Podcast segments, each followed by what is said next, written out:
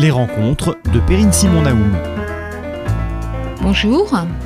Pour cette euh, dernière émission de l'année, j'ai le grand plaisir de recevoir aujourd'hui un historien, professeur de philosophie et de pensée juive à l'INALCO, spécialiste d'histoire intellectuelle juive à l'époque moderne et notamment de l'histoire des juifs en Italie du, 5, du 15e au 19e siècle.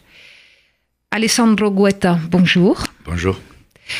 Vous publiez aujourd'hui un petit livre dans la collection Présence du judaïsme, un petit livre intitulé Les Juifs d'Italie à la Renaissance.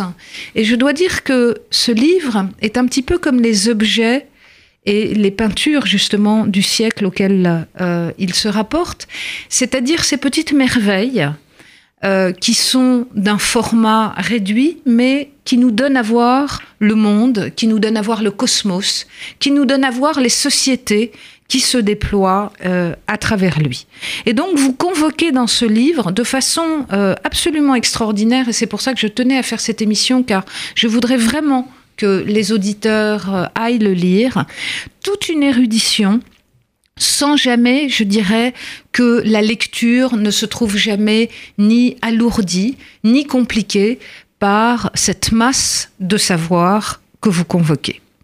Alors ma première question serait de vous demander de nous présenter cette communauté juive d'Italie dont vous dites que présente euh, dans ce pays depuis au moins le premier siècle avant notre ère et jusqu'à aujourd'hui, elle est finalement de toutes les communautés juives d'Europe celle qui a la plus longue continuité. Présentez-nous peut-être en quelques mots cette communauté. Oui, la communauté juive italienne, comme vous l'avez dit, est celle qui a vécu sans interruption, si on considère l'ensemble de la péninsule italienne, ben, depuis au moins, sinon avant l'époque de Jules César, donc nous sommes avant euh, Jésus-Christ, et jusqu'à nos jours, hein, et elle continuera longtemps, je l'espère. Euh, sans solution de continuité. Donc, euh, euh, les Juifs, pour le dire comme certains historiens l'ont dit, ils font partie du paysage, mais ça c'est un peu négatif, c'est un, peu marginalisant. Pour mieux dire, les Juifs sont enracinés dans le sol italien. Je vous donne l'exemple de la communauté de Rome. Les Juifs de Rome sont probablement les plus anciens Romains. Euh, de la ville, parce qu'il y a eu beaucoup d'émigration euh, parmi la population chrétienne, et les juifs sont là, il y a des noms de familles qui sont, qui sont là très probablement depuis l'époque du temple de Jérusalem. Donc il y a une très longue continuité. Euh, il faut en exclure l'Italie du Sud, la Sicile et la partie méridionale de la péninsule, ou qui était sous la domination espagnole, de la couronne espagnole. Donc, euh, en suivant le destin des Juifs d'Espagne, entre 1492 et les années 30 du XVIe siècle, ces Juifs-là ont été expulsés. Mais dans le reste de la péninsule, c'est-à-dire l'Italie du centre et du nord, ça a continué. J'aimerais ajouter quelque chose. C'est une, euh, c'est une histoire euh, difficile, hein, difficile comme euh, toutes les histoires juives et en diaspora et comme toutes les histoires des minorités euh, dans l'ancien régime et pas seulement. Mais ce n'est pas une histoire tragique. Voilà. les juifs étaient marginalisés, ça dépend des époques. Hein. Il y a des hauts et des bas. mais il n'y a pas eu, c'est triste à dire, il n'y a pas eu de massacre. voilà, si on peut, dans l'Europe chrétienne, euh, la mémoire juive n'est pas une mémoire de massacre, de martyrs, de persécution jusqu'à la Deuxième Guerre mondiale. Alors vous montrez néanmoins dans la période que vous traversez, hein, c'est-à-dire du 15e au 17e siècle, qui est la période à laquelle donc est consacré cet ouvrage Les Juifs d'Italie à la Renaissance, qu'il y a deux grandes ruptures donc l'une que vous venez d'évoquer, qui est effectivement le fait que les Juifs en Italie du Sud se voient contraints en raison de l'expulsion des Juifs d'Espagne, de remonter en quelque sorte vers euh, les États du Nord, et puis euh, quand même l'arrivée des ghettos, puisque si je me souviens bien, euh, le premier est le ghetto de Venise, c'est ça, et au milieu du XVIe siècle, le ghetto s'installe aussi à Rome. C'est ça. Donc les Juifs d'Italie du Sud, soit ils se convertissent de, force, plus ou moins de force, soit ils partent soit vers le nord de la péninsule, soit vers les pays de la Méditerranée. L'Empire ottoman, là où ils s'installent, ils, forment euh, des communautés siciliennes ou autres.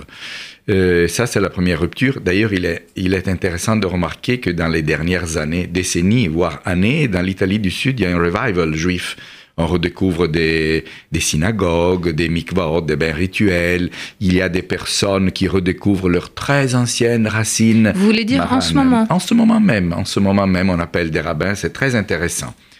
Euh, donc euh, voilà, c'est un phénomène souterrain. Pour ce qui concerne l'autre rupture, les ghettos.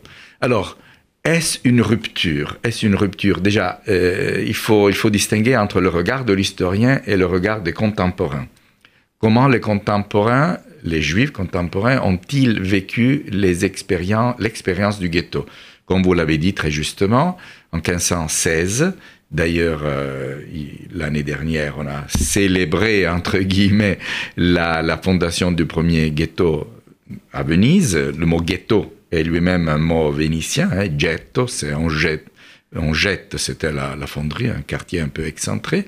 Et puis Rome, et, mm, une quarantaine d'années plus tard, et puis les autres communautés italiennes, pratiquement toutes, sauf Livourne, jusqu'au XVIIe siècle, et jusqu'au début du XVIIIe siècle, on installe les ghettos. Qu'est-ce que le ghetto? Le ghetto, c'est une zone de résidence obligée, hein, où on ne sort pas la nuit, euh, mais on sort euh, dans la journée. Alors, euh, les Juifs ont-ils vécu l'installation dans le ghetto comme un traumatisme? Je pense que non. Je pense que non.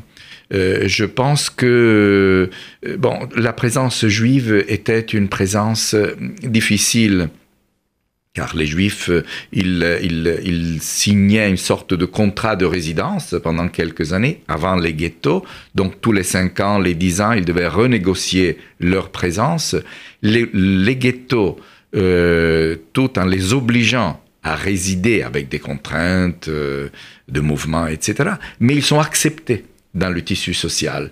Donc, euh, au début, cela n'a pas été vraiment perçu comme euh, un phénomène qui limitait leur liberté. C'était le cas plus tard, au XVIIIe siècle, quand c'était vraiment trop tard. Hein, une société qui se modernisait, la société dans son ensemble, alors les Juifs se sentaient vraiment à l'étroit. Alors, j'en viens euh, à ce qui fait le, cœur de votre livre, c'est-à-dire euh, les Juifs d'Italie à la Renaissance. Euh, dans l'historiographie contemporaine, et c'est là la grande nouveauté, je pense, de votre, ouvrage, on a tendance à penser que, à associer, je dirais, le mot de Renaissance, en tout cas au sens intellectuel du terme, au mouvement des Lumières, à la Rascala. Et vous montrez que pas du tout, en tout cas en Italie, et c'est peut-être là la caractéristique, la spécificité des Juifs italiens, en Italie, les Juifs ont pleinement participé, semble-t-il, au mouvement de la Renaissance, en tout cas à la Renaissance euh, du 15e, 16e euh, siècle. Donc vous revisitez, vous, vous, infirmez comme ça euh, tout un, je dirais, des siècles de représentation de l'histoire des Juifs en Europe. Comment, voilà, est-ce que les Juifs ont connu une Renaissance? Bon, d'abord, euh, effectivement, le mot, le mot renaissance euh, dans en hébreu euh, se traduit par renaissance. et, la renaissance juive, dans l'historiographie juive la plus normale, la plus répandue, il y a un mot hébreu qui est techia, donc nouvelle naissance, mais ça s'applique effectivement à l'époque de la Scala, et la Scala tardive même, le 19e siècle. Or, il y a une sorte de compétition pour la modernité juive, la, modernité juive, c'est-à-dire le judaïsme contemporain. Où a-t-il ses racines? Euh, naturellement, les historiens du monde ashkénaze, à juste raison, euh, disent que c'est dans la Pologne, euh, la Russie du 19e siècle et après, où il y a eu les grands mouvements qui ont donné origine aux grands mouvements du judaïsme moderne et contemporain, le retour à la langue hébraïque, etc les historiens d'Amsterdam voient dans Amsterdam du XVIIe siècle l'ouverture à un processus de sécularisation, etc. Moi, avec d'autres collègues, je vois dans l'Italie de la Renaissance, donc 15e et surtout 16e, fin 16e, euh, cette époque de, réelle euh, euh, intégration et ouverture vers la culture non juive. Déjà, il faut euh, s'entendre sur le mot participation à la Renaissance. Alors, il y a deux formes de participation. Il y a une participation explicite, c'est-à-dire que celle qui est la, mieux connue. Les Juifs participent au mouvement de la Renaissance, qui est un mouvement chrétien. Hein. Ils participent de quelle façon? Euh, En tant que Juifs et avec leurs connaissances linguistiques, euh, philosophiques. Ils, traduisent beaucoup de textes euh, de, les, de, les, textes arabes qui avaient été textes philosophiques arabes qui avaient été conservés en hébreu, ils les traduisent en latin. Donc, euh, ils, ils, offrent euh, à, la, à, la, culture universitaire, philosophique et théologique de la Renaissance une bibliothèque entière d'ouvrages. On connaît le phénomène de la Kabbale chrétienne. Des hommes de la Renaissance s'intéressent à la Kabbalah Donc les juifs, plus ou moins, sont appelés à parler, à leur décrire ce mouvement ésotérique. Puis il y a une participation interne. Savoir que les juifs, en parallèle, moi j'aime pas le mot d'influence, les uns influencent les autres, euh, les, différentes sociétés qui en fait ne sont que des parcelles d'une seule et même société avance euh, de, de, façon parallèle avec des langues différentes, avec des références textuelles différentes. Donc les Juifs ont vécu le phénomène de la Renaissance, tout comme les chrétiens. Ils ont renouvelé leur langue, tout comme les chrétiens renouvelaient le latin. Ils ont réinventé la rhétorique. Ils ont euh, retrouvé ou trouvé la philologie, c'est-à-dire l'attitude critique vis-à-vis -vis des textes, les juifs naturellement l'appliquaient à leurs propres textes, et ainsi de suite. Donc il y a un mouvement parallèle à l'intérieur même de la culture juive. Alors, je voudrais que vous reveniez peut-être un petit peu sur ce qui se passe au niveau de la langue et de la rhétorique, euh, de la poésie, euh, de, du genre épistolaire. Donc de quelle manière les, Juifs réinventent-ils en quelque sorte, retrouvent-ils leur langue et comment est-ce que ça s'articule avec la tradition?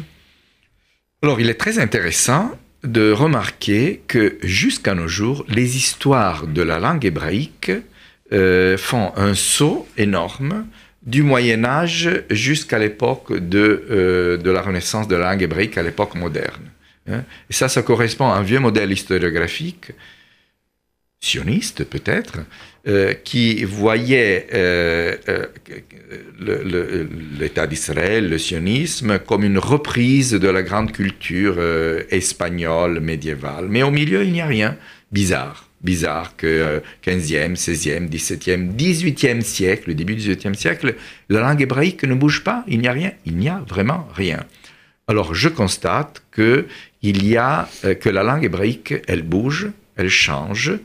Je rappelle que la langue hébraïque était connue de façon euh, euh, très très précise, de façon très précise et très approfondie par les savants juifs italiens, et que tous les juifs connaissaient l'hébreu, ne serait-ce que pour le lire, et parfois même pour l'écrire. alors, Comment l'hébreu change-t-il? Bon, moi j'en appelle aux linguistes pour faire une analyse plus pointue. Euh, c'est sûr que euh, on sent un changement de la langue, on, cherche un nouveau style de l'hébreu. J'en reviens euh, aux lettres. Vous avez posé la question. Alors, un grand historien des Juifs à la Renaissance, qui était mon maître, qui a été mon maître, qui est encore, Reuven Bonfil, il parle de la société juive comme de la société du silence. C'est-à-dire que les, Juifs communiquent beaucoup par des lettres. Euh, ils s'écrivent euh, énormément de lettres en hébreu. Hein. des endroits qui ont une distance de 20 km, deux fois par jour, ils communiquent énormément par lettres. Alors, il y a des, centaines, des milliers de lettres, pas forcément de savants, de gens communs, des marchands, et même des gens plus modestes, qui parlent de tout ce qui se passe dans la journée, des affaires, euh, surtout des affaires naturellement, c'était ça l'enjeu, comme aujourd'hui l'enjeu économique, de culture, de, questions de famille, d'amour. Tout cela passe en hébreu. Et donc l'hébreu est plié, est façonné pour exprimer euh, toutes les instances de, la vie quotidienne, avec un niveau linguistique très élevé et des références à la Bible, à la littérature euh, rabbinique. Voilà. Toute cette énorme littérature, ce corpus, n'a pas été étudié par les linguistes. Alors, on pourrait peut-être euh, illustrer, enfin très rapidement, comme ça, en quelques mots, par quelques grandes figures, parce qu'il y a des très beaux portraits dans votre ouvrage. je pense à Eliaou Baour Levita, qui vécut à Padoue, à Venise, à Rome, et qui travaille en fait sur le texte biblique pour reconstituer, si j'ai bien compris, le travail des massorettes. Je pense aussi à Azaria de Rossi, qui va euh, bouleverser quand même enfin, euh, la lecture de la tradition en travaillant sur la chronologie, en travaillant sur le calendrier. Avant même d'ailleurs un certain nombre d'historiens de, modernes, je pense bien sûr au grammairien Abraham de Balms, qui euh, est extrêmement important, ou à Eliaou del Medigo, qui est comme vous le décrivez, au croisement des deux mondes. Est-ce que vous pourriez, comme ça, nous brosser deux, trois Oui, alors, euh, euh, Elia Obachour et Abraham de Balmes euh, sont des linguistes. Euh, Elia Obachour, il est considéré comme le, linguiste grammairien, comme on disait à l'époque, le plus, de l'hébreu le, le, plus important de la Renaissance. Il était d'origine allemande, mais il a travaillé longtemps en Italie. Euh, il plaisait beaucoup aux chrétiens car ses grammaires étaient euh, simples et systématiques. Euh, donc il a fait un énorme travail de mise en ordre de la grammaire hébraïque. Il développe les grandes grammaires médiévales d'origine espagnole et il s'attaque, comme vous l'avez dit, à la Masora, c'est-à-dire à la, à la tradition et notamment à la question de savoir si les signes de cantillation, les théamim euh, du texte biblique, euh, sont d'origine ancienne, qui remontent à Ezra, le scribe, ou bien sont d'origine plus moderne, euh, Tveria, donc les, premiers siècles de l'ère chrétienne. Il, il a comme devise la vérité doit primer sur tout. Donc euh, la tradition, même s'il y a une tradition, euh, si celle-ci n'arrive pas à déceler les, les, les, les, vérités philologiques de fond, il faut l'écarter et il faut prendre des positions qui sont un peu, un peu scandaleuses. La même chose arrive pour Azaria de Rossi, comme vous l'avez dit, pour le calendrier. Tout le temps, tout le temps, tout le temps, ces gens-là, ils disent, ils utilisent le Midrash qui dit euh, le sceau de Dieu est vérité. Hein, Aleph, Mem, Tav, c'est-à-dire la lettre au début, au milieu et à la fin de l'alphabet, vérité. C'est-à-dire, peu importe euh, si cette vérité va à l'encontre de la tradition, peu importe si cette vérité a été annoncée par des auteurs chrétiens, grand scandale. Les chrétiens en savent plus sur nos affaires euh, juives, sur le calendrier que les juifs, mais peu importe. S'ils disent la vérité, il faut les suivre. Et, en suivant euh, cette devise, euh, en appliquant des instruments philologiques, ils en arrivent même à essayer de... On commence la critique du texte biblique. Norzi, nous sommes au début du XVIIe siècle, il commence à euh, prendre différents manuscrits et des textes bibliques, à les comparer et à proposer des petites modifications. Donc c'est très tôt, très très tôt, bien avant Spinoza, qui a un regard plus ample et plus critique. Alors, Bien sûr, il y aurait encore beaucoup de choses à dire euh, sur la magie, sur la cabale. Malheureusement, on n'a pas le temps. Euh, j'espère que cette émission euh, et à la fois l'ampleur du tableau que vous avez dressé, sa richesse, sa variété, aura donné envie aux lecteurs donc de se reporter à votre ouvrage, donc les Juifs d'Italie à la Renaissance, qui est encore une fois, je dirais, une petite merveille à la fois d'érudition et euh, euh, de tout ce que le savoir euh, contient, je trouve, de, fécond et de bonheur. Donc, paru chez Albin Michel. Merci beaucoup, Alessandro Guetta. Merci à vous. Les rencontres de Perrine Simon Naoum.